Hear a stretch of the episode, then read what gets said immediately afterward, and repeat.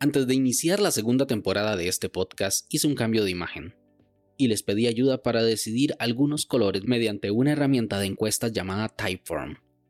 Al tratar de utilizarla para otra encuesta que hice el viernes pasado, tuve un problema, el cual les comento el día de hoy.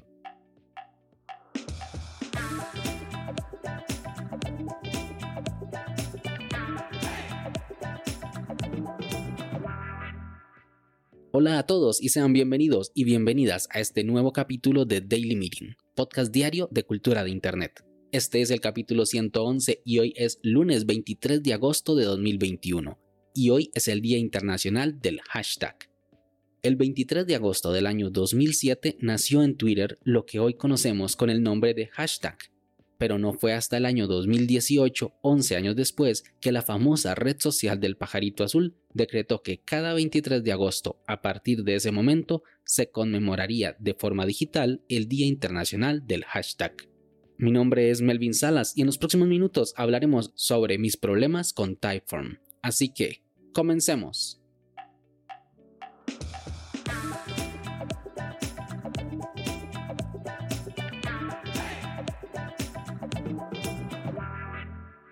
El jueves 19 recibí la noticia de Oscar, creador de Sensei, con una licencia para regalar. Si no tienen idea de lo que estoy hablando, les pido que pongan en pausa este capítulo y se dirijan al capítulo del viernes para que participen en el sorteo del próximo jueves. Bueno, prosigo. Al recibir el mensaje me puse manos a la obra en la creación del guion del día siguiente.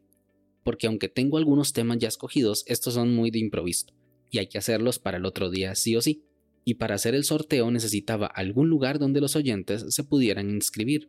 Algunos lo hacen en las secciones de comentarios de sus entradas en las webs. Como algunos sabrán, mi web no tiene sección de comentarios porque no está hecha con ningún CMS conocido como WordPress, Drupal o Joomla, sino que está en Notion. Y esta herramienta no tiene nada parecido para poner comentarios públicos, por lo menos no de momento. Así que la solución más rápida de implementar y hasta cierto punto la más obvia sería realizar un formulario. Sí, un formulario, de los de toda la vida, y dejar el enlace en las notas del capítulo, como hacen los podcasters de toda la vida. Para eso, lo más común es utilizar algo como SurveyMonkey, pero no lo había utilizado antes. Me daba miedo probar algo que no me terminara de gustar o que tardara mucho tiempo en implementar, Así que recordé que anteriormente ustedes me habían ayudado contestando una encuesta sobre el nuevo cambio de imagen del podcast que había realizado con una herramienta llamada Typeform y me había gustado mucho. Recuerdo que lo descubrí en octubre del 2012 porque había visto una nota en la página web de noticias hipertextual.com y rápidamente me inscribí y lo usé para varias encuestas que realicé en ese tiempo. Al ser una herramienta de pago tiene sus limitantes, pero no tenía mucha gente que encuestar, así que nunca tuve la necesidad de pagar por el servicio, que recomendé a mucha gente. Pues bien, monté mi encuesta en Typeform, inclusive el mismo jueves comenté en el grupo de Telegram de comunidad Daily Meeting sobre que ya tenía la encuesta lista y todo. Puse una imagen como evidencia de que ya estaba listo para enviarla, pero encontré un problema. Typeform solo permite en su plan gratuito 100 respuestas al mes y tenía 40 respuestas ya gastadas de la encuesta anterior, o sea que me quedaban solo 60. Normalmente un capítulo de Daily Meeting tiene 80 oyentes, así que si todos entraban al sorteo, me iba a ver en la obligación de pagar por el siguiente plan.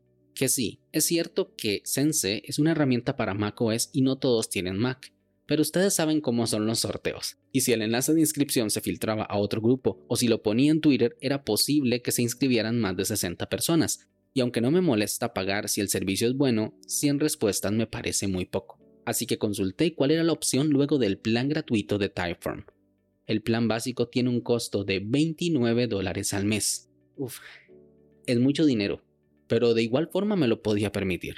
No pensaba pagarlo en ese preciso momento, sino que quería tener todo listo por si el número de respuestas se acercaba a 60 dejar la tarjeta de crédito en el sistema agregada para poder pasar del plan básico en un solo clic.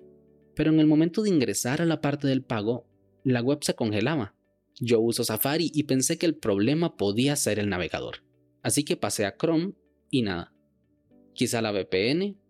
Sí, porque hay servicios que son mañosos cuando se usa una VPN. Apagué la VPN de Cloudflare y nada. Claro, pensé, el bloqueador de anuncios Yo uso AdWord. Lo deshabilité y tampoco. Como último recurso lo hice desde el iPhone y tampoco funcionaba. Busqué en la web de soporte de Typeform y no decía nada sobre el error. Quizá en algún foro pensé, así que lo busqué en Google y no, era el único con ese problema. Por lo que procedí a levantar un tiquete a soporte de Typeform. El correo dice así. Título. No puedo mejorar mi plan. Cuerpo del mensaje. Necesito hacer un formulario y el sistema dice que no puedo mejorar mi plan. ¿Qué hago? Lo necesito hoy. Y pensé que me podían dar respuesta el mismo jueves. Pero siempre me gusta tener un plan B. En caso de que no me respondieran a tiempo, ¿qué podía hacer? Ya había tardado mucho en crear la encuesta con un formulario y aprender a usar otra herramienta era algo que no quería hacer. Todos hablaban maravillas de SurveyMonkey, pero siento que puede tener limitaciones, así que pensé en la vieja confiable, Google Forms. Empecé a montar la encuesta, pero es que se veía tan mal. Typeform es bonito, es elegante y Google Forms es feo. o sea, funciona, pero a mí me gusta hacer las cosas para que queden bonitas. Los que me conocen saben que soy así. Aún no respondían los de Typeform, por lo que pensé que podía ser un problema general, así que hice una búsqueda en Twitter, que siempre es la fuente de información en tiempo real de la web, a ver si a alguien le había pasado lo mismo. Y así fue, había gente quejándose de Typeform. Eso era un buen indicio, y leí los tweets. La mayoría de comentarios eran quejas, sí, relacionadas con el pago, sí, pero no eran el mismo error que el mío. La gente se quejaba de que Typeform era un producto muy caro que no entregaba un gran valor. Los mensajes incitaban a los demás a dejar de usar Typeform y usar otras herramientas como SurveyMonkey, Google Forms o Tally. Así que desistí de usar Typeform, dado de que sí, 29 dólares al mes por tener más de 100 respuestas es muy extraño. La mayoría de servicios hacen un cobro extra por otras características como diseños, comportamientos o integraciones, no por unos resultados de más.